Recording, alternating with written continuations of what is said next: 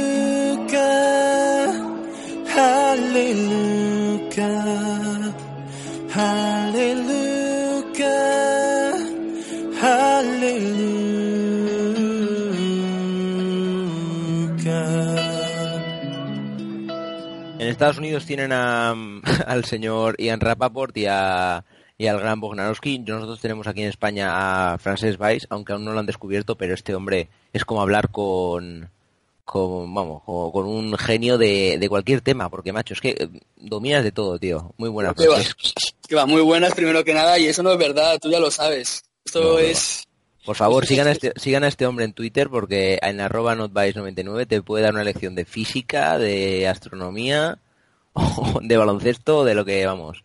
No, no, no, yo hasta ahí, en plan, eso, eso yo lo comento mucho. La gente no se hace experta en algo porque nace con un don, ¿sabes? Yo llevo viendo baloncesto desde que tengo uso de razón y de todas las cosas que suelto, al final alguna es verdad, ¿sabes? Pero hay gente, ya lo sabes, gente maravillosa por, por Twitter, a los que yo les sigo, les admiro mucho, que también saben un montón y que intentaremos ir trayendo aquí poquito a poco, ¿no? Pues sí, la verdad es que sí, estaría muy bien. El señor Aleipismo, eh, de aquí hago un llamamiento para que venga, por favor. Aunque estén en horas, bueno, en horas bajas, ¿no? Porque siguen ahí metidos, pero bueno. Pero tenemos que llamarle pronto, ¿eh? que ahora luego viene el rocío, la feria de abril y todo esto y se nos cae todo. Se, Sí, se cae. encima, este, este año tiene motivos para beber porque sabe Sí. que sabe que tienen un tienen un trayecto corto en playoffs. Aunque Pobre, bueno, Me sabe mal, pero bueno. no pasa nada, eh, ya se le cura el año que viene. Eh, vamos a empezar hablando de, bueno, tú eliges, porque estábamos pensando en hablar tanto de Memphis Grizzlies como de Orlando Magic, y te voy a dejar a ti que, que justo ayer jugaron, eh, yo lo estuve viendo un rato, como tú lo sabes, la segunda parte, porque cuando acabó, cuando acabé de ver, bueno, estuve viendo a Chicago y a Detroit un ratito, luego ya me pasé, al- bueno, estuve viendo también el final de Houston y Dallas, y ya pues me pasé un poco a ver a Pau Gasol, y ya pues el sueño me pudo, y me dije, bueno, pues me voy a dormir, porque si no, Yo- al final aquí... Yo lo siento, pero este fin de semana he estado un poco desconectado de la NBA porque teníamos la Copa Filipina de baloncesto. No te voy a mentir, la estuve viendo, muy interesante, la verdad. La madre que te parió, tío. La gente se reirá, ¿sabes? Pero es cierto, es totalmente cierto. No, Estuve viendo jugadores muy interesantes y en plan lo tenéis en, tenéis en mi Twitter una mínima descripción de un par de partidos muy chulos, los de la primera jornada. Están subidos en YouTube y todo y mira, cosas de la locura de este deporte que me hace ver cosas de la Liga Filipina, de la Copa Filipina en este caso. Y era por tu culpa, más que nada, porque como tampoco tenemos NFL y estoy este año súper, bueno, súper tampoco, porque me, me voy me voy informando, pero en menor medida que porque el año pasado sí que estuve súper metido en el proceso pre-draft, etc. Pero este año estoy con la NBA más a tope que nunca, ¿eh? o sea, estoy por tu culpa y por gente como, bueno, como tú comentas siempre, eh, tu amigo Molero, etc., ¿sabes? Toda esta gente buena de Twitter, me tenéis enganchado todo el día y, pues claro, al final no puede ser esto. No, no, pues Por favor, Pues cambien, sí, los, entonces- cambien los horarios, punto. sobre todo la gente de Utah, ¿vale? Que juegan en el oeste todo el rato y me ponen partidos a las cuatro y media de la mañana y pues me tengo que comer o el, o la, o el, o el- bueno, o los últimos minutos del cuarto cuarto cuando me despierto o, o qué. Ah, no, el de las cuatro y media es bastante accesible, la gente se queja. Si te despiertas a las seis más o menos, puedes ver el, el, la segunda parte entera. Yo lo suelo hacer bastante y es bastante, yo lo recomiendo desde mi punto de vista. Ay, en fin. ¿Qué empezamos, Magic o Grizzlies? Pues empezamos con el equipo que tenemos más cerca a nivel de territorio, ¿sabes? Que a nivel territorial, bueno, pues vamos para Orlando, para esa tierra en la que tienen un Disneyland. Y, ya. y yo creo que le van a dar le van a dar un disfraz de Mickey a Mobamba para que vaya que bueno tampoco pero la verdad es que eh, quería hablar contigo porque la verdad es que a mí ayer me, me gustaron mucho muchísimo al final regalan el partido bueno regalan el partido uf, Mm, pero sí. Muy, muy buen partido. Me, gustó, pero justa, sí. Sí, me gustó mucho Busevich, al final un poco, un poco fallón, tal vez, bueno, las tenía que jugar él, sobre todo. Ahí está ahora mismo. Eh, me gustó mucho Terrence Ross. Eh, y, la verdad es que me, me, gustó mucho la imagen que dieron. O sea, al final perdieron, que es otra, es otra cosa que luego hablaremos cuando hablemos de Memphis. Pero me da la sensación de que este equipo está va por buen camino. ¿eh? Sí, a ver, para mí el principal error que tiene este equipo, sinceramente, se llama Jonathan Isaac. Denle más balones a ese hombre, denle más galones, porque cuando tiene, cuando tiene opciones de, de jugárselas él, sí. lo, hace lo hace muy bien. En plan, tú te metes, tú te pones a revisar sus partidos, perdón, ves el, el porcentaje, esto es una estrategia, que a mí no me gusta, en plan, ves el porcentaje de tiros que tiene y con muy pocos tiros acaba haciendo los números que hace. Es que, si no me equivoco, el otro día acabó con 14 puntos y 9 rebotes, no me acuerdo si era este partido o el anterior. Y había tirado como 8 veces a canasta, 9 veces como mucho. Entre, no, sí, entre 7, 8 o 9 veces más o menos. Y, es que es increíble. Y creo que, creo que debería de tener bastantes más galones porque ha sido muy criticado, porque el año, realmente el año pasado no lo hizo bien y este año no está teniendo muchos partidos así donde pueda destacar, pero lo hace muy bien y debería de tener más minutos. Pues la verdad es que a mí ayer me, encantó, la verdad. Es, uno de esos, es uno de esos jugadores que no resalta, tal vez porque hace... No, no es, la verdad es que no es tan espectacular como otros jugadores así jovencitos, pero la verdad es que aporta mucho. Eh, ayer fue una pena porque se lesiona Fournier nada más, bueno, no sé si fue al principio del segundo cuarto, más o menos, no me acuerdo. Y ya pues tienen que tirar todo el partido, lo que lo que te estaba comentando antes. A mí me gustó mucho Terrence Ross, también me gustó mucho Grant, aportando mucho. Eh, Agustín Fallón, muy fallón, muy fallón. Sí. Y, Aaron Gordon, que me da la sensación siempre que lo veo, no sé, es que me deja siempre con el sabor agridulce en la boca. Pienso, este chico parece que tiene el talento, pero nunca, nunca lo explota. No sé. Yo, yo soy un jugador, a ver, si quieres hablamos un poco rápido de qué iría haciendo yo con Orlando. Yo creo que ahora mismo tienes dos jugadores en plantilla que son súper interesantes, que son Mo Bamba, nuestro amigo, y, hmm. y, Jonathan Isaac, evidentemente. Sí. Y después tienes una incógnita, como puede ser Markel Fultz, que lo tienes ahí en plantilla, veremos a qué lleva, pero no deja de ser un número uno del draft que tenía un potencial increíble. Sí, sí. Y yo creo que con eso tienes una base interesante para trabajar. Después, tu pick más o menos de este año, como tú bien has dicho, tiraron el partido. Yo es que siempre que un equipo de este estilo en reconstrucción compita, yo estoy feliz con el equipo. Y vale, y suponemos más o menos que el pick que van a tener, yo calculo entre el 7 y el 13 más o menos, porque hay equipos que están, por ejemplo, como Dallas, que están perdiendo también ahora muchos partidos, no sabes dónde va a caer están ahora mismo muchos equipos intentando hacer los deberes en cuanto al tanking se refiere. Y a mí hay varios jugadores que me parecen muy interesantes. Yo cuento cuatro jugadores para este pick que me gustan bastante. De tres de ellos ya hablamos, que son Keldon Johnson, Jared Culver y Alexander Walker, ya hablamos de esos tres. Y voy a añadir a otro que a lo mejor lo has estado viendo en North Carolina, que es Kobe White, que si al fin y al cabo hace un buen March Madness puede acabar cayendo en una posición top 15 seguro y a lo mejor eso, entre el 12 y el 13. Y me parece ese hombre, cada vez que lo veo me gusta más y me enamora más ese hombre. Muy subjetivo. Ya sabes que yo a nivel, a nivel universitario mm. soy del fútbol, pero por tu puta culpa estoy tirando hasta para el baloncesto más, incluso, bueno, claro, incluso más cuando eh, tenemos esos Dukes North Carolina que te falta te falta poner en, en, redes sociales que quieres ir a cagarte en mitad del pabellón de North Carolina. Yo no, no, no, no, no, no. Yo, Yo ahí soy bastante neutral, ya lo sabes, tengo esa suerte de que como no juegan en mi conferencia, que se maten entre ellos.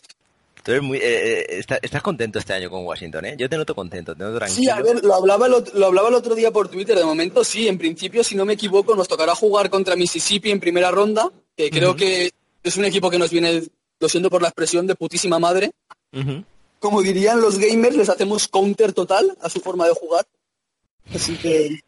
Y, pero el problema es que luego nos tocarían los monstruitos estos con los que compartimos estado, que juegan para allá pegados a Idaho, los chicos Eso- estos de Gonzaga. Los de. Esos, chicos, traes- esos chicos, esos chicos que sí que no te caen tan bien. No, me gustan mucho cómo juegan, pero si pueden perder, sabes que pierdan en primera ronda. La frase de este año ha sido, eh, me gusta Gonzaga, ahí tienen dos jugadores que me parecen muy interesantes. Sí, básicamente. Y ojo que el año que viene también tienen dos que me gustan mucho. Un chico con el que si no pasa nada, este, este verano estaré hablando con él. Y, y luego tienen a otro chico de Mali, si no me equivoco, que lo estuve viendo en un Afrobasket, que lo hace muy muy bien. Veremos a ver si Jalen Nowell da honor a esas menciones que le hace Not en Twitter. Ese hombre y se le vea. se marca y se marca un pues sí. Eh, volvamos a lo que estamos porque al final nos liamos. Sí, Eh, este equipo claro tiene que afrontar pues hombre que el señor Nikola Vucevic se pira al final de temporada. No han movido en bueno en época de traspasos ni nada porque yo pienso que han visto tan barato el entrar en playoffs que les ha resultado muy atractivo porque al final es que están ahí, o sea, es que este equipo a principio de temporada todos decidido, o sea, bueno, yo no lo yo no lo tenía ni entre los 10 primeros del este. Yo a principio de temporada les di a Jay Morant en el puesto número 3 del draft, para que hagas una idea.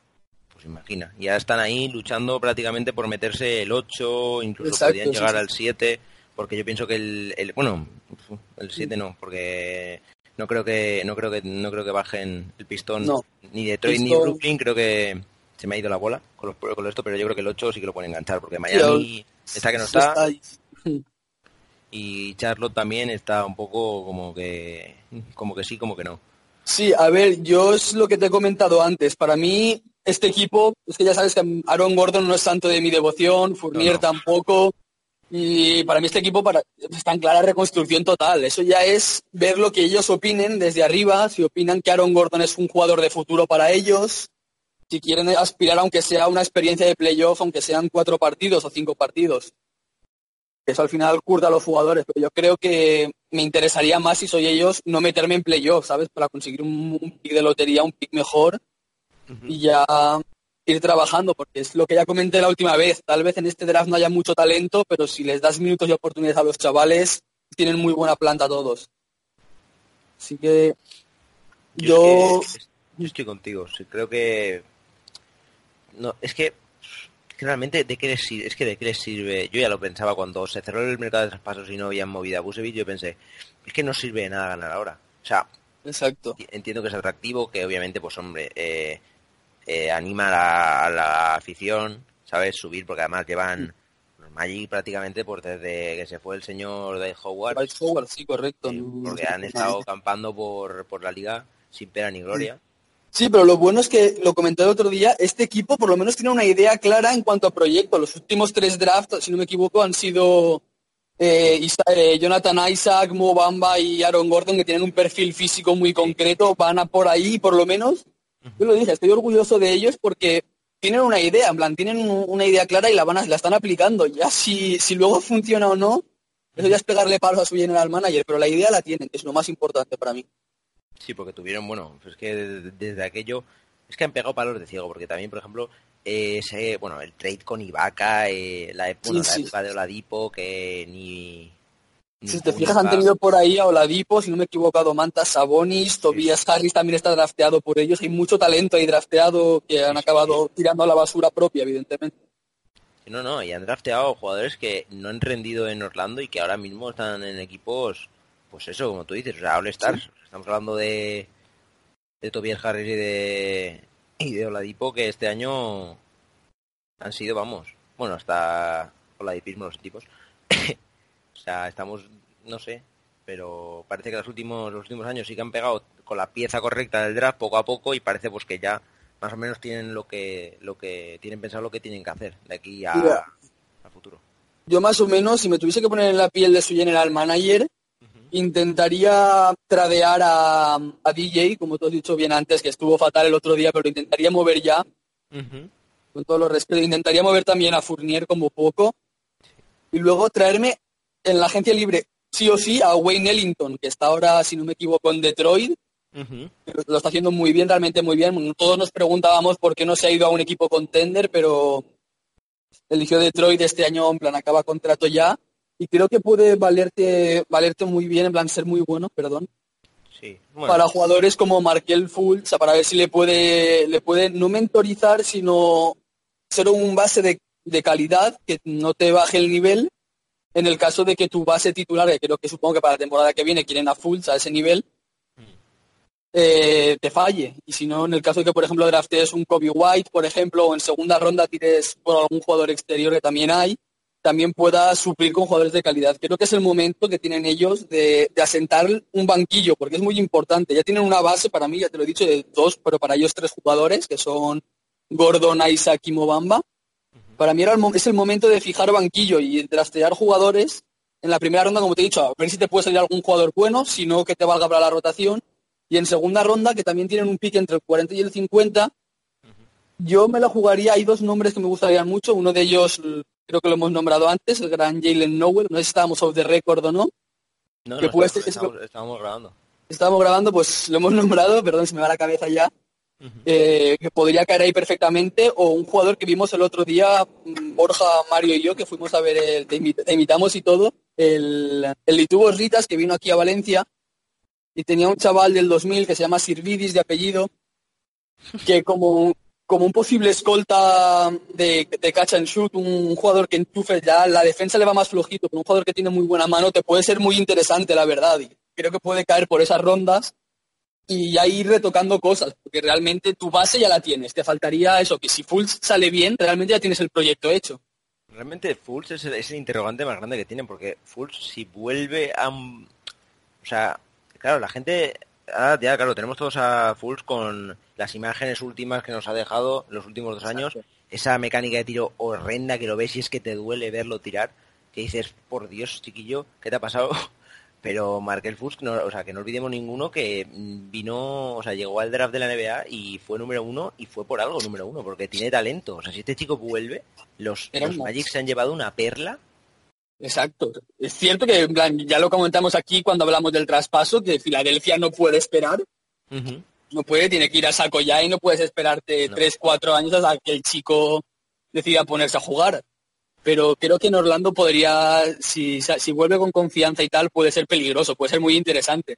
Hay otro jugador que yo tengo muchas ganas de ver el año que viene, supongo que más tranquilamente, porque habrá tenido tiempo de poder prepararse más físicamente, porque entró también en la liga con, con muchos problemas. Eh, no sé si sabes por dónde van los tiros, por las rocosas, ese señor Sí. llamado Michael Porter Jr.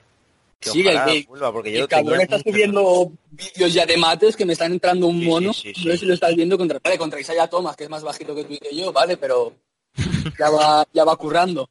que Sí, en plan, el ya- chico es eso, tenía una planta increíble y es lo bonito que tiene Denver, que todavía no ha debutado ese hombre y están ahí pegándose en el top del oeste sin una, un jugador que en teoría, si no se llega a lesionar, era top 3, top 4 del draft. Sin Hombre, lugar yo a dudas. recuerdo, recuerdo el año pasado a, a altura de pues Ahora mismo. ya- sí, sí, a altura de eh, marzo, mitad de marzo era número uno. Sí, sí, ya, ya, y aún No, no, sin haber ¿eh? jugado apenas. No, no, no, y sin haber jugado, o sea, incluso lesionado se decía que vamos, que iban a tirar, Sí. iban a tirar, iban a tirarse a por él como vamos, pero al final lo que pasa es que bueno, se bueno, se vino lo del tema de la espalda que estaba peor de lo que parecía y Uf. bueno, en fin, estaba buscando antes cuando has dicho, claro, te han nombrado al gran Wellington y digo, hostia, yo recordaba que, bueno, lo, lo draftearon los, los, los Timberwolves, pero no recordaba en, en qué draft. Y ese, claro, es el draft famoso en el que los, en que los Timberwolves hacen esa gran gestión de oficinas de llevarse a tres jugadores en primera ronda y ser dos bases y un escolta a Dividen, Ricky Rubio, que bueno, podíamos, la gente cataloga a Ricky como un bust, obviamente, teniendo en cuenta que dos puestos por debajo suyo venía Stephen Curry y cuatro por debajo suyo venía Demar de Rosen, pues es posible, pero con el número 6 eligieron a ese hombre llamado Johnny Flynn, que estuvo mm, no sé cuántas temporadas jugaría ese tío en la NBA, pero pocas. Sí, sí, Claro, cogieron a Ellington en el 28. O sea, hicieron un backcourt importante, lo que es nulo. Sí, sí, cero, cero. Y para ellos, lo mejor, lo, lo peor.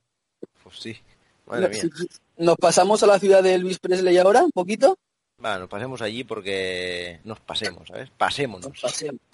Nos pasemos un poquito. No, vamos a, a ver qué se cuentan porque parece que estos, al revés que, que los otros, em, parecía ya que decían, joder, vamos a perder, ¿sabes? Pero es que estos no pierden, ¿no? o sea, se ha quedado con Lee y se ha puesto a jugar en modo cabrones. Sí, sí, quemando yo, se ha hecho el pelo a lo, a lo Drácula de Bram Stoker. está el cabrón ahí marcándose porque ayer el último cuarto de Michael Lee es un espectáculo, o sea, es, una, es un recital de base veterano de aquí domino yo. Sí, sí, sí. A ver, Tremendo. yo lo, lo comenté cuando su contrato. Es cierto que llegó en ese momento de la fiebre que se pensaba que todos los jugadores, todos los contratos iban a crecer de forma exponencial. Y lo, me- lo medio intenté justificar con eso. Sí que es cierto que es mucha pasta, pero es que Mike Conley tiene una calidad que es increíble. En plan, creo que fuera, del, fuera, fuera de dudas, en plan, creo que nadie puede negar que es un pase súper contrastado, que aporta calidad donde vaya y creo que donde se vaya, porque si no es, si no es al final de esa temporada, a la siguiente se moverá, Sí. creo que lo, lo seguirá haciendo bien, porque es que ese hombre no puede hacerlo mal. Y bueno, yo digo que se moverá la siguiente temporada, no esta, porque confío mucho en que draften. De hecho, no tengo otra opción a Darius Garland. Es un chico nacido en el estado de Memphis, que juega en Vanderbilt y que jugará en Memphis. Y puedo jugar el cuello prácticamente. Y espero, espero sinceramente que vaya allí, porque es un chico, eso.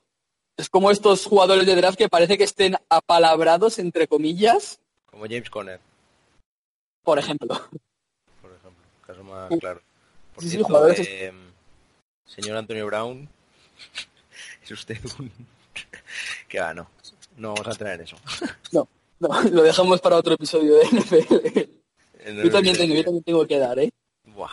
Tenemos... No, En Y fin, bueno. eh, queríamos, bueno, yo no sé si tienes algo más que decirte, Memphis. La verdad es que a mí ayer, eh, pues lo que te estaba diciendo, me pareció un equipo que tenía el partido, tenía el partido perfecto. Está mal que diga esto, pero verdad, tenía el partido perfecto para decir, bueno, pues hemos luchado contra Orlando, tal, eh, una buena imagen con la afición, por cierto, un pabellón eh, vacío completamente ya, o sea, Sí, se sí. nota que llega esa última parte de la temporada en la que no se juega nada de nadie.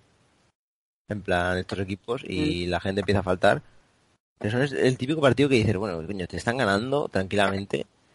Tienes el panorama perfecto para, ¿sabes? Para luchar y al final, pues oye, perder. Porque al final es lo que les interesa. Exacto, pero a ver, yo creo que es que pierdan o no, el número uno es inalcanzable, el número dos No, juraría, juraría que también, y del resto de jugadores, es que nadie te va a dar un impacto como el de Darius Garland, y creo que va a caerte a tu sitio sí o sí. Yo creo que ahora mismo lo que debe aprovechar este equipo, ese señor que tiene tres Jotas en su nombre, ese señor debes de aprovecharlo. Tienes dos pivots interesantes como son Noah y Balanchunas Sí. en plantilla, y Por tienes que ver ayer, con- ayer un poquito super- superado. Sí, por sí. Sobre todo defensa, pero la verdad es que me gustó. Pues eso, tienes que ver, son dos pibos que juegan distinto, tienes que ver con qué estilo compagina mejor él para saber qué pibos tienes que poder traer o no. Después tienes en justamente de backup suyo, que la posición ya la tienes cubierta también con Iván Raba ahí, que es jovencito, tal. Y creo que con eso, con Darius Garland y con el señor de las tres Jotas, el Joker, porque él sí que es el verdadero Joker, que tiene tres, Sí, sí. no Jokic, que por cierto, ayer, ayer leí que Jokic de pequeño se tomaba tres litros de Coca-Cola al día. ¿Cuántos? Así como dato. Tres litros. Así, así se ha quedado. Que parece, ra- o sea, parece un parece un combativo. ¿Sabes a quién me recuerda Jokic? Al ¿cómo se- no sé cómo se llama. Ah, al- a este, joder, a ah, no me sale el nombre. Es Draco, tío, no me sale el nombre. Joder, el, el ruso que boxea contra Rocky, tío, no me sale el nombre ahora. Iván Drago. Y es Iván Drago, joder, Draco, Draco, ¿qué? Draco Malfoy, va, coño. Pasamos de eso. Es que se parece mucho, tío, la cara, es el típico ruso que dices, no sé, tío. Sí, sí, sí. Es, es- Que no es ruso, pero bueno, da igual, señores. Sí, es yugoslavo, es lo mismo, hermanos. Al hermanos. este del, al este del Rin todos son del, de su padre y su madre. Todo es lo mismo. Algún día hablaremos de la curiosa historia, no sé si la sabes, la de Ilyasova cruzando la frontera de Uzbekistán. Sí, maravillosa. Iliasova, Esa- eso es buenísimo, Ilyasova eso es es referente, en plan, Ilyasova es referente máximo. Eso es buenísimo, pero joder, pero eso como no, como no ha salido nadie, por favor, nunca quejándose de eso, por Dios. Para que la gente no lo se- si la gente no escucha de lo, bueno, de las que nos escuchan, porque nos escuchan, no sé quién coño nos escucha, porque en verdad esto al final es una locura. Eh, básicamente, Ilyasova, porque es así. Ilyasova era un tío que cuando cumplió 18 años cruzó la frontera de Uzbekistán, se fue a Turquía, se perdió la pista de él, no, no, no, me acuerdo el nombre ahora, se llamaba Ilyasov, creo que era, incluso. Sí. No recuerdo el nombre ahora. No sé si ya incluso. Encima es que súper mal. O sea, el nombre suyo, pero súper, súper mal. Súper mal. O sea, que dices, joder, cámbiate el nombre y el apellido, macho. Qué descarado lo haces. Eh, lo voy a buscar, como se llamaba antes. Y pues básicamente cruzó la frontera, se perdieron los datos del, del- de él cruzando la frontera y de repente aparece un tío y dice que se olvidó de registrar a su hijo, en plan, de, de pequeño y que tenía 15 años y que se llamaba Ersan Ilyasova. Sí, Así sí, de tal cual, le quitaron tres años por la cara. Sí, o sea, que se supone que tiene tres años más, lo pasa, claro, esto nunca se ha... Ilyasova, Arsen. Es que, tío, ¿cómo le puedo llamar Arsen Ilyasov y cambiarse a Ersan Ilyasova? Por Dios, por favor. Historias maravillosas. Pero Realmente, en aquella parte del mundo tenemos historias de baloncesto, como la famosa de Manute Bol con el 1.81, en plan... Buah. Historias maravillosas de... A mí, a mí lo que siempre me ha gustado de de Manu Tebor es lo de tengo un primo... tengo un primo que mide tal. Y dicen que qué y que se van a ir a buscarlo, tío. Eso me encanta. Sí, sí, es- son maravillosas. Buah, es increíble. Total, eh, no sé, ya no sé ni lo que estamos hablando. Como si el Joker, el auténtico Joker, JJJ. Es, es, en definitiva. Y bueno, creo que querías... Que hiciste una, una encuesta también por Twitter, ¿no? Hice una encuesta, sí, y dijimos lo primero, eh, la primera encuesta, aunque sea independiente de lo que tú me querías, a dónde me querías hacer llegar, eh, dijimos que si gustaban más las, las secciones así separadas o juntas. La verdad es que separadas o ha sido lo que más votos ha recibido. No sé si cuánta gente ha votado, creo que 15 personas también. Tampoco somos, estamos, estamos un poco entre, entre los que votan en, en Andalucía un domingo cualquiera y, nosotros en, a nivel de participación. Sí, sí, sí, sí. sí. Bueno. Eh, y nada, pues salió de separadas. A nosotros la verdad es que nos hacía un favor porque es mucho más cómodo. Pero la, la esto la, la encuesta importante fue la de qué equipo histórico queríais que hablásemos. Teníais opciones. Los estoy hablando de memoria ahora, ¿eh? Los Jazz de los 90, de básicamente de Stockton y Malone. En los Indiana Pacers de los 90, a principios de los 2000. Los Ah, ya, ahora ya no me acuerdo, sinceramente. Los Portland Trail Blazers, si no recuerdo que, era el que voté yo, de los 90, la época de señor Drexler y compañía. Pero, obviamente, ganó el equipo de Don, don Frances Weiss, que son los Seattle Supersonics, que, bueno, vamos a hablar un poquito de los 80 y los 90. Yo, mm, como yo sé que tú la época de los 90 la tienes mucho más en aprecio que yo, ¿sabes? Esa época de, bueno, pues de Peyton, Kemp y compañía, pues yo dije, "Oiga, pues voy a buscar cositas de los 80, ¿sabes? Y me pareció muy, muy interesante, porque la verdad es que había cosas que yo no recordaba, o sea, yo no, no tenía tan tan vistas. Entonces, si quieres, pues eh, si te apetece, empiezo yo, un poquito dando datos, así curiosos. Perfecto. Claro, claro. Pues básicamente los Supersonics se fundan en el 67 en esa ciudad Esmeralda, tan bonita al noroeste de Estados Unidos. Y en 12 años consiguen su primer título. O sea, en el 79 fueron campeones, el único título hasta la fecha. Que ahora, que ahora, ahora presumen por ahí por Oklahoma de que es suyo, pero de eso nada. Puta. Y básicamente, pues durante todo ese tiempo, eh, el dueño, que era Barry Ackerley, eh, estuvo desde el 83 al 2001, o sea que toda la época que vamos a que vamos a estar cubriendo bajo un mismo dueño. Y lo que sí que me llama la atención, porque yo sabía que tuvieron muchas movidas con el Kia Arena, etc., es que estuvieron muchas, o sea, tuvieron muchos, muchos intermi o sea, muchos periodos como intermitentes, en que, en que jugaban en el Kia Arena, eh, se iban a algún pabellón por ahí por, Sí, se fueron a Tacoma en el Sí, 95. a Tacoma, sí. Esa, esa duele, esa la gente de Seattle. A mí no, porque yo cuando estuve en Seattle de todas formas estaba en un pueblito de al lado y no me dolía tanto porque más o menos la distancia es la misma, un pabellón del otro más o menos. Sí. Se iban al Tacoma Dome, tuvieron creo, si no me equivoco, una temporada allí cuando lo remodelaron y también se fueron al Kingdom. Es Sí, otro exacto. estadio que hay por ahí cerca y igual. También está, está, dentro, está dentro también en la ciudad, que no pasa nada. Que fue lo que, que fue lo que al final decían que se quería, bueno, fue lo que decían que fue la razón por la que los los Supersonics se fueron, que es que no les la ciudad no quería no quería costear un nuevo pabellón para los Sonics que decían que iba a ir en Carson, no ahora ya estoy hablando de memoria, no sé si era Carson el la zona de, de Washington, tú la controlas mejor que está por allí. Y básicamente eso fue lo que al final trajo problemas con la franquicia, porque era el Mm. país más pequeño de toda la NBA. Em, bueno, yo de los 80 eh, decir que, que fue la época de después del, del anillo de 79, un poco una época triste, bueno, triste, gris. No, Sí, con altibajos, diría yo. Sí, con altibajos, porque la verdad es que hubo un par de años, se metieron en unas... A mitad de los 80 estuvieron unas finales de conferencia. En el Correcto. 86, si no recuerdo mal ahora, no tengo por aquí delante los... Creo que 86, 87, sí. Sí, los, los, los, los, los- las chuletas. Y bueno, eh, yo quería hablar de la, gran figura de, de los de los 80, antes de que llegasen Peyton y Son Kemp, ese número 10 que está que está colgado, no sé si realmente los Oklahoma, los Thunder siguen teniendo los números de los Sonics colgados o En el pabellón no lo sé, pues sabes que me niego a ver partidos de los Thunders en su casa, porque ese pabellón... Sí, fuera, fuera les intento ver casi siempre porque juegan muy bien, al, al César lo que es del César, pero... Pero en su casa intento no verles, evidentemente. Lo siento. Si alguien se enfada conmigo por ser un hater, adelante. Pero es así. Pues básicamente ese hombre que luego además los entrenó. eh, estamos hablando de Nate McMillan. Que luego, si no recuerdo mal, cuando, cuando dejó los Supersonics, se fue a entrenar a... Ay, ahora estoy hablando de memoria. ¿Se fue a entrenar a los Bulls? Uf, no recuerdo. Ahora eso, lo tenía- eso lo No, ahora. no, se fue a Portland, se fue a Portland. ¿Se fue a Portland? Ah, es verdad, es verdad. Ah, es verdad. Uf, es verdad, golpe duro, eh, golpe duro ahí. Sí. Sí, sí.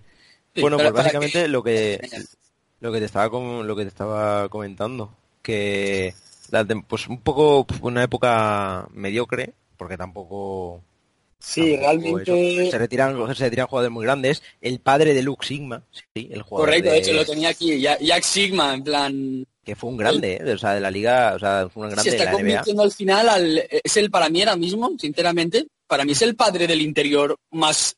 De uno de, de uno de los tipos de cinco ahora, en plan, para mí es el padre de un Margasol, de un Jokic, de un 5 que es mucho más móvil, que es capaz de doblar muy bien el balón, que absorbe mucho balón para jugar a través de él, y él eso lo hacía a la perfección. De hecho, Luke Sigma, con 10 centímetros más, sería NBA. Porque tú lo ves jugar aquí en el Alba de Berlín o cuando juega en el Valencia o en el Tenerife y es una pasada, tiene un IQ increíble, se queda pequeñito para jugar en la NBA, es cierto, pero es que es, es una maravilla, eso se- es- parece que se herede, de hecho. yo es que claro a Luke Sigma lo tengo más ficha de cuando estaba aquí en Valencia Sí. yo le perdí la pista cuando se fue por ahí sé que está en el Alba de Berlín por comentarios y por conversaciones contigo sobre nuestro nuestra juventud, la tuya sin duda más, más labrada en el baloncesto con esas afrobaskets. Pero, pues nada, básicamente, pues es que de esta época destacar eso, el 86, bueno, Y la, la a- 86-87, sabes que me estuve viendo un partido enorme que, por cierto, me, me dio, no me dio, no me dio que pensar, lo que me dio fue asco, luego cuando vi el siguiente partido que vi de NBA actual me, di- me, me chirrió un poco, porque dije, joder, ¿cómo puede haber cambiado tanto, tanto, tanto la historia, eh? O sea, me vi un, un Celtics Supersonics, no recuerdo si era play, yo creo que no, era un, era un partido del día de No. Navidad del 86, si no recuerdo mal. Y ganan los Celtics al final con una canasta de ese hombre llamado Larry Bird, que lo conoce todo el mundo, o sepas o no sepas de baloncesto. Ese hombre al que dicen que no es top 5 de la historia de la NBA, la gente que lo dice no tiene ni puta idea, se lo digo yo desde No, que va, madre mía. Menudo, menudo equipo. Ese, de ese equipo sí que tendríamos que hablar algún día. Porque es que la gente tiene a la River, pero ojito con el señor Paris y ojito con McHale. Con todo, ese, ese equipo era un goce, demasiado. Sí, sí. Sí, a ver, de los 80 yo también quiero destacar al señor Xavier McDaniels, Sí, sí. ahora he visto cosas de él, referente máximo por también. cierto, es que no me, es que no me has dejado, no me has, no me has dejado, joder, no me has dejado. Déjame un poco acabar con, acabar con mi discursito. El señor Tom Chambers fue MVP del All-Star ese año. Correctísimo. Sí, sí. Sí, Dale señor. Ellis, que también estuvo un par de añitos, ganó el Most Improved Player. Bueno, sí, un, par de añitos, llámalo siete, ¿sabes? Pero, Sí, sí. Joder, los 80, joder, bueno. Ya, no, no, no, sí, sí, sí, sí, sí, ahí luego, te lo se fue, luego, luego, luego se piró y ya pues su carrera fue a menos. Y... Es muy curioso, pero pasa, lo siento por cortarte, ya te dejo acabar con los 80. No, no, sí, tampoco tengo mucho más que decir. Pasa lo mismo que con los Seahawks, en plan, jugador que se va de aquí a freír espárragos, ¿eh? De hecho, lo, de hecho lo, o sea, lo, lo traspasan. Dalelis viene de Dallas, si no recuerdo. Ahora ya estoy hablando de memoria de cuando estuve viendo las cosas. Sí. Pero, pero creo que viene de Dallas y viene a hacer unos números súper, súper, súper flojitos. Y llega a Seattle y lo, o sea, lo peta. Yo, de hecho, el partido que vi, Dalelis lo hace muy bien, ¿eh? Muy bien. Y Xavier McDaniel, vamos, lo que tú estabas diciendo. Sí, es correcto. A ver, le dan volumen de tiro y sí, pasa creo que son de unos 8 o 9 puntos por partido a meter 25 en la primera temporada que sí, una cosa así, 25 Sí, sí. casi. Sí, 24, Sí, sí. 25 puntos. Pues básicamente era eso, era, el- era el, el- eran los Sonics de ese trío, de Tom Chambers, de Dale Ellis y de Xavier McDaniel. Es el año, es el que llegan a las finales de conferencia, en el que se draftea, ay, a lo que decíamos, de Nate McMillan. Y es curioso porque es el último equipo que ha ganado una serie de playoffs con récord negativo. Sí, Porque llegaron a la final de conferencia entrando con un 39-43. O sea, eso me ha encantado.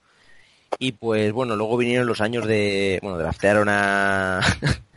a Peyton, a Kemp y a llegó, llegó un poco eso, el, el boom no solo del equipo, sino llegó un poco el boom de Seattle como, como ciudad, porque dejó de ser eso, el páramo en el que estaba. Sí, llegó la era época eso, de... Llegó la época de internet y aquello Exacto, se... llegó el boom de, de una empresa que se llama Microsoft, a lo mejor alguien la conoce, en plan, no es muy grande. Ujú. En mi campo se utiliza algo. Llegó Hacen el buenos, boom. hacen buenos ordenadores pero los envían muy tarde. Ah, vale, sí, sí, eso sí, eso sí que lo sé yo, eso sí que lo sé ¿No? yo. Sí, sí, sí, sí. Que fue el- la empresa esta, a lo mejor la conoces también tú, una empresa que te vende cafés a cinco napos. Es una que hay una mujer, ¿no? En el logo Sí, así creo que como- sí, así ¿no? verdecido, marroncito. sí.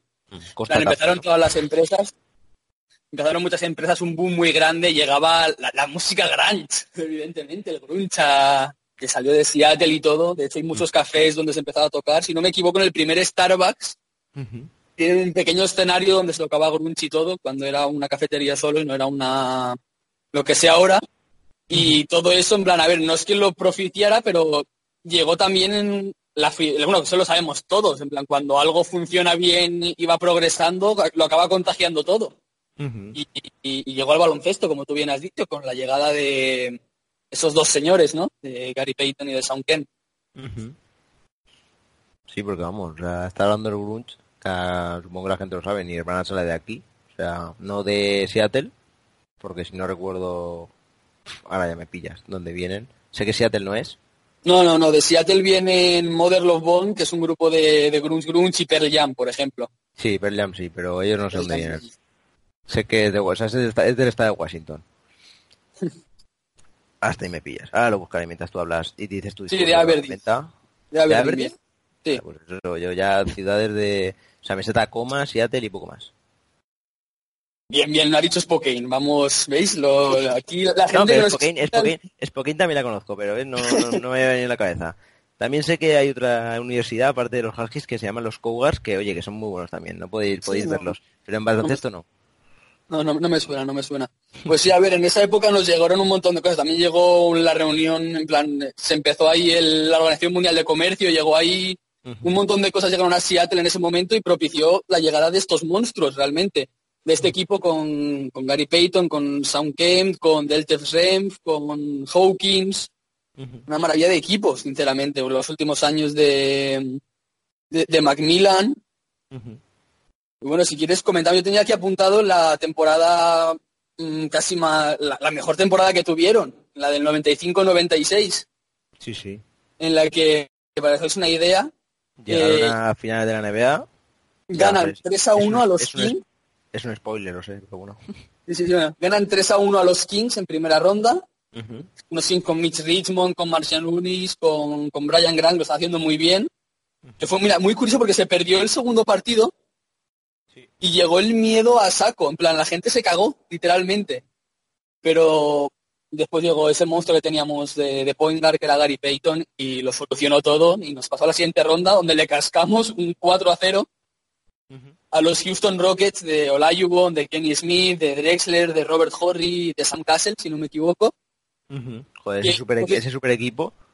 Que Sí, fue como el intento de el intento final de Drexler de decir que quiere un anillo. Correcto, y además esto es un resultado que voy a meter aquí un mini spoiler, es un poco como lo que le ha pasado a más 6 Basket hoy, no sé si lo has visto, ha subido una foto, un vídeo de una defensa de O'Quinn a Embiid en la que se aparta. Y dice, esto es defender o alguna mierda así del estilo, y no se da cuenta que todos los jugadores están con cinco faltas y si hace alguna falta más va a joder todo el equipo en el tercer cuarto. Esto es un poco igual, si no has visto el partido, si no has visto la serie, dices 4-0, menuda follada. Y es que realmente no. Plan, es un 4 a 0 como cuando tú te vas de fiesta y te ligas a una chavala de Potter totalmente. Eh, increíble. El señor Francis Weiss hablándonos de sus experiencias personales Sí, sí. Con, el sexo, con el sexo femenino. eh, Y siga después contando, en por la- favor. después en la final de conferencia nos enfrentamos a Utah Jazz, que les ganamos en el séptimo partido de Stockton y Malone. Y después, sinceramente, juegas contra el mejor equipo de la historia. Sí, porque además es que esos, esos Bulls eran... Sí, la mejor temporada de la historia. 2-4, bien que les ganas dos partidos, pero Dennis Rodman, sorprendentemente. Dennis Rodman se llevó literalmente un partido al final en el Kia Arena y eso fue lo que nos destruyó, literalmente. Eso nos mató. Yo sabes lo que... Yo esto, yo esto lo... O sea, simplemente por saberlo, pero nunca, nunca, o sea, siempre me ha llamado la atención que no aprovechasen esos dos años, sobre todo de los... De esa, de esos, de esos, de esa retirada de Michael, de Michael Jordan, para, para alzarse campeones, porque realmente el oeste, o sea, la- una final, si no recuerdo mal, fue Rockets Knicks y la otra Sí. fue Rockets, ah, Rockets Magic, ¿no? Claro, los coño, los de la época de, o sea, con Shaquille.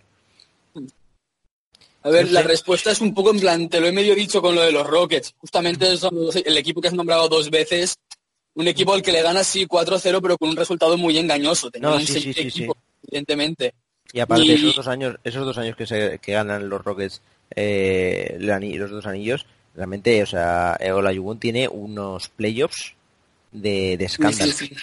Son cosas, son momentos que dices, madre mía. Porque una, un anillo lo ganan, un anillo lo ganan entrando como sexto equipo, Exacto. no sé si es el segundo, creo que es el segundo. Y el primero sí que no, no sé cómo, no sé cómo llegan. Porque a principios de los 90, o sea, yo sé que, ya estoy hablando ya, de, a ver si me voy a fallar alguno, pero bueno, no, no creo. Sé que le o sea, los Bulls le ganan a, a Drexler y compañía uno. Mm. A, sí, a Phoenix le ganan otro. ¿Mm? Y si no recuerdo mal, bueno, claro, luego a vosotros, a los dos a Utah, y me está Mm. faltando uno. A Portland le ganan dos. Ah, No me ahora- ahora- me acabo, me acabo de quedar muy loco, muy loco, muy loco. Ah, no, qué coño, joder, le ganan unos a esto, le ganan unos a los Lakers, joder. Los Lakers, sí, los- correcto, 4-1, Ajá. 4-1. Sí, sí, sí, lapsus total, lapsus Sí, sí, total. sí, sí, sí, sí, sí, totalmente. Sí, el primero, claro, el primero es a Magic. Total, que, no sé, tú- o sea, te quería hacer la pregunta, ¿tú no crees que este equipo fue un poco un underachievement? Pues en condiciones normales te diría que sí, pero es que tienes el problema que jugó contra el mejor jugador de la historia. Y es que eso quieras que no te lo marca todo, porque Aquí, mira, voy a, voy a, voy a eso, voy a, voy a hablar una cosa que Francesco y yo hablamos hace tiempo, no sé si te acuerdas, que te dije, quiero hacer un día en especial hablando un poco de a esos equipos que vivieron a la sombra de Michael Jordan. Exacto, y este Pues es que es claramente es que- uno de ellos. Es totalmente un equipo, o sea, uno de ellos, porque es que sobre todo, yo, claro, no llama tanto la atención porque teniendo en cuenta que es de la otra conferencia, que solo se cruzaban en una hipotética final, pero es Mm. que era vivir a la sombra completamente. O No, sea, sí, sí, es que, es que da igual lo que hablar de sí, podíamos hablar de vamos de esos esos pobres Cavaliers que para que la gente lo sepa no empezaron con LeBron James o sea había vida antes de LeBron James, no mucha, Sí. pero había. hubo un hombre llamado Ma- eh, un hombre llamado uf, Mark Price Mark Correcto. no Mark Sí, sí, sí, sí, correcto, con Craig Hilo y Steve Kerr a las alas. sí efectivamente no sé estaba estaba dudando si era Mark o Mike ahora me había rayado a los que el pobre el pobre el, el bueno de Mike les amargó más de una noche ¿A ti no te pasa una pregunta? En plan, es que lo iba a preguntar el otro día, pero me sonaba muy friki. ¿No te pasa que cuando escuchas el nombre de Michael Jordan se te riza la piel? ¿Sabes qué pasa? Que te- tengo, te- mira, con Michael Jordan tengo un problema. En serio, No, no, no, sí. No, no, no, no, no. A nivel, a nivel baloncestístico me parece, o sea, de verdad, el mejor de la historia, sin duda alguna.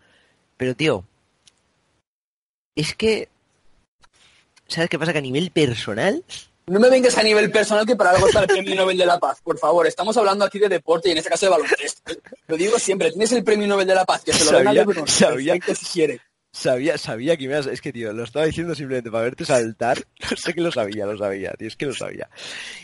No, Michael Jordan, o sea, que decirte, la gente, ¿verdad? Lo ha criticado mucho, eh, porque es que se metía mucho con sus compañeros, pero es que es lo que es, o sea, que decirte, era ambición pura y dura. Y es que consiguió... Lo que pasa es que a- hoy en día sí que lo veo muy subnormal. Un poco, o sea, a veces dices, uff, Pues a mí, todo- no sé, yo una... Sobre yo todo el, Michael Jordan, el Michael Jordan, el- sobre todo el Michael Jordan General, bueno, General Manager, jugador de los Sí. Wizards, tela, ¿eh? a ver, ese sí. Sí, sí que era... Pero el oh, posterior a mí me parece increíble. De hecho, hay una entrevista por ahí circulando otra vez suya que él comentó que si hubiese querido superar cualquier récord de anotación, Sí, se hubiese lo hubiese podido hacer. Se queda los dos años esos, aguanta un poco Sí, más claro, y lo, lo hubiese batido, pero él no quería eso. Él quería ser el mejor y ya está.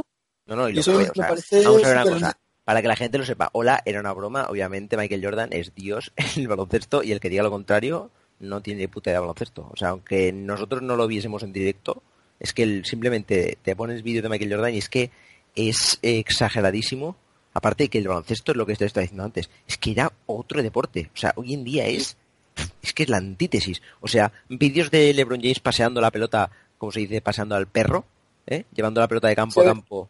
Y que nadie, en plan, yo lo, lo digo que nadie- siempre. que nadie que- vaya. Yo no lo entiendo. No, no, no. Y aparte de eso, que nadie, y ya luego, y volvemos ya, que nos estamos yendo un poco, volvemos luego a Seattle, que nadie me critique. En ningún momento me quejo del nivel técnico ni el nivel táctico que tiene la defensa de la NBA a día de hoy. Solo digo que anterior, y no lo, anteriormente era mucho más dura. No lo digo yo, lo dice Ricky Pitino, lo tenéis en la entrevista contra el Barça. No la voy a citar porque estamos grabando a las 12 de la noche y no me apetece abrirla. Pero dice tal cual que cuando se retiró Michael Jordan.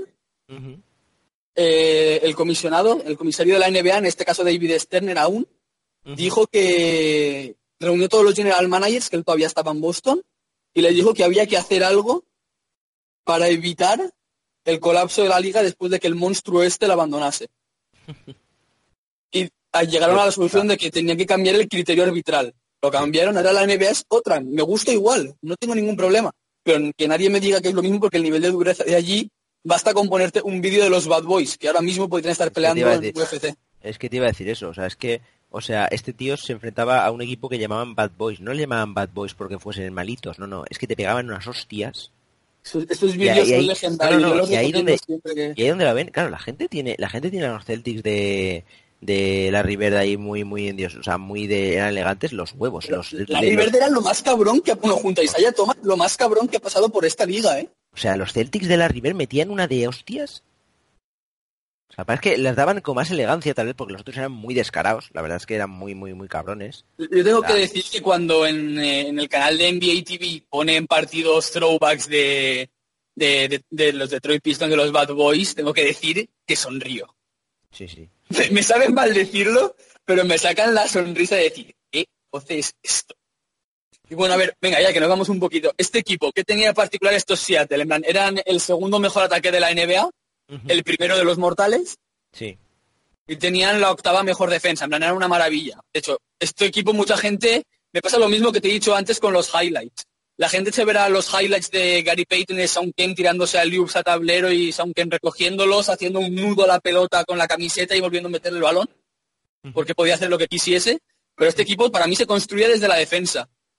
Un símil muy parecido puede ser a día de hoy un equipo como puede ser el, el Barça de Pesic, por decirlo, por no meternos en la NBA actual, un equipo muy duro, muy rocoso, o, o como puede ser incluso, en menor medida, evidentemente, Estados Unidos, la selección de Estados Unidos, cuando juega contra alguna selección potente, que los primeros 10-15 minutos son de agachar el culo, tantear, defender duro, y ya luego ponerse a, jugar, a, dar espectáculo. Y, y eso plan, es algo que la gente no tiene en cuenta, y además de Gary Payton recuerda a mucha gente lo- los highlights, los crossovers, todo lo que hacía, pero hay que recordar que fue defensor del año, líder en robos, que era una delicia. Y también como dato decir que si te metes en sus estadísticas, la mayoría son del número 2. En plan, son los Pensaba que- segundos. Me estás quedando callado porque te estás escuchando, ¿eh? O sea, no te pienses que... En plan, y en plan, tengo que recordar eso, en plan, la mayoría de sus estadísticas son segundos, pero porque están delante de la segunda mejor temporada regular de la historia, del 72-10, aunque esta, como bien decía Scottie Pippen, 72-10, dos en Minazin without a ring, pues lo mismo, en plan, que se, se llevó el anillo, vaya. Realmente, ¿qué es lo que al final, qué es lo que al final cuenta? Exacto, exacto. Y también busca- dos... estaba buscando, y ya te dejo seguir. Estaba buscando, claro, porque tú estabas diciendo, a, has nombrado al señor Dennis, has nombrado a Scottie Pippen, pero yo estaba pensando, me ha venido a la cabeza esa gran historia de, de Michael Jordan en el 92 diciéndole, o sea, diciéndole a los compañeros que quería destrozar a Tony Kukoc, Sí. básicamente en la final de los Juegos Olímpicos. Mm. Una, una Croacia que, por cierto, tenía a un e- equipazo, te digo. Yo eso, a la gente que le... Yo para saber si a una persona le gusta el baloncesto, ¿no? Hay que ponerles vídeos de esas épocas de Croacia y de la antigua Yugoslavia en esos momentos porque eran La yugoplástica de Split. Uf, de hecho, mi foto de mi foto de perfil en Twitter mismo. Es Tony Kukoc, un, un señor de 2'8 con 18 años, si no me equivoco, jugando un pick and roll, llevándole el balón en los años 80, ¿sabes? Me hizo gracia porque luego acabó jugando con ellos en Chicago. sí, sí, sí. Y comentar también que has nombrado a Tony Kukoc, la famosa frase de Tony Kukoc. No sé si la conoces, de antes de los partidos, Pues ahora mismo me pillas. ¿no? Él decía que antes de los partidos comía un gran plato de ensalada, un gran plato de pasta, se comía un tiramisú entero, una botella de vino y al acabar hacía literalmente, eh, tiro textualmente, una gran cagada para soltar todo lo malo y llegar al partido. Es maravillosa. El- No la conocía, no la conocía. yo no, no le voy a discutir nada al señor Tony Kukoc porque ese señor es increíble. Bueno, dos, dos apuntes más de este equipo ya si quieres para cerrar. Era un equipo de los que, sinceramente, ahora mismo me, me costaría ver mucho porque era un equipo muy bronco, en plan, eh, con ellos mismos. Sí. Literalmente, estamos hablando, es que es cierto, una, una NBA distinta, ya lo hemos dicho, y si había, a lo mejor, esto ya no lo sé, pero habrían hostias en el vestuario. Se pegarían entre ellos, en plan, gritos, mucha, mucha vehemencia, pero que les, les hacía mejorar. Me explico, no era un mal rollo como el que ha podido tener Jimmy Butler en Minnesota, por ejemplo. Era un, un- un mal rollo de, de que tenías que estar siempre en tensión, siempre preparado para mejorar, porque el equipo te lo exigía. Y por, y por último, citar a Paul Flaherty, que es un es un escritor, un columnista de, de Sports Nation, que no me gusta una mierda, pero bueno, la, la revista también es profesor en la- Es un, po- es un poco mediocre la revista. sí, sí. Y es profesor también en la Universidad de Boston, y él dice que él decía que no hay camisetas o banderines colgados conmemorando a estos Sonics, que a día de hoy solo existen en nuestra memoria y en nuestro recuerdo, y en YouTube evidentemente, pero solo existen en los recuerdos que tengamos. Pero que algún día cuando Seattle vuelva, todos estos señores, en plan Gary Payton, Sean Kemp, el coach, que no lo hemos nombrado, pero era un tal George Cal, ¿sabes? Casi, casi nada. Yo lo tenía apuntado, yo, tenía apuntado, yo tenía apuntado. y toda la compañía tendrán te- tendrán su recompensa, tendrán su legado de vuelta, porque era un equipo loco, era único, era, era impredecible, era, era maravilloso. No había nada como ellos, eran bipolares, si les salía bien su inicio, eran demoledores, impredecibles. A mí me, me encantan por eso, porque es lo que te he dicho antes, algo muy similar que me pasa con la gerencia de Orlando Maggi. Puede estar bien o mal, pero tienen la idea clara y se aferran a ella. Y eso es, para mí, precioso. Yo es que lo tenía apuntado, pero claro, yo en los 80 tenía a Bernie Bickerstaff y, y poquito más. Porque luego tuvieron, hasta, hasta que yo llegué a George Cal, cambian un par de, cambian un par de veces de entrenador. Sí, pero nada. Y nada, pues yo creo que lo vamos a dejar por aquí porque a lo tonto, es que tío, se nos van siempre la hora, vamos, un montón. Pero la verdad es que es un placer hablar contigo, Francés, tío. No sé- Comentar así ya rápido para acabar que después de esto, Ujú. Seattle empezó a enganchar rachas muy buenas a nivel deportivo, porque después de este equipo Sí, llegaron aquellos Mariners de la MLB con Grife y aquellos ma- maravillosos que hay récord de victorias, aunque no conseguimos ningún anillo. Y sí, después hubo un par de un poquito de años de vacío tal cual, pero llegó ese- esos monstruitos defensivos de, de- de los Seahawks. No, y antes, ¿eh? Que antes también que llegaste a esa Super Bowl Sí, contra... pero, Pero no nos la llevamos, claro, yo me refiero de premio, hombre, de... No, no la llevasteis, pero pues, esa, esa Super Bowl, bien. no sé si la has visto, pero es, más, es feísima la Super Bowl. Sí, sí, y, lo digo, y lo digo yo que soy del equipo que la ganó, ¿sabes? O sea, es una Super Bowl que se jugó en Detroit. Ya con eso sabes que, Es que yo soy que es una dura. gente. Es dura de ver. Francés, tío, un placer hablar contigo, como Un siempre. placer, tío. Vale, ya hablamos. Adiós. Adiós.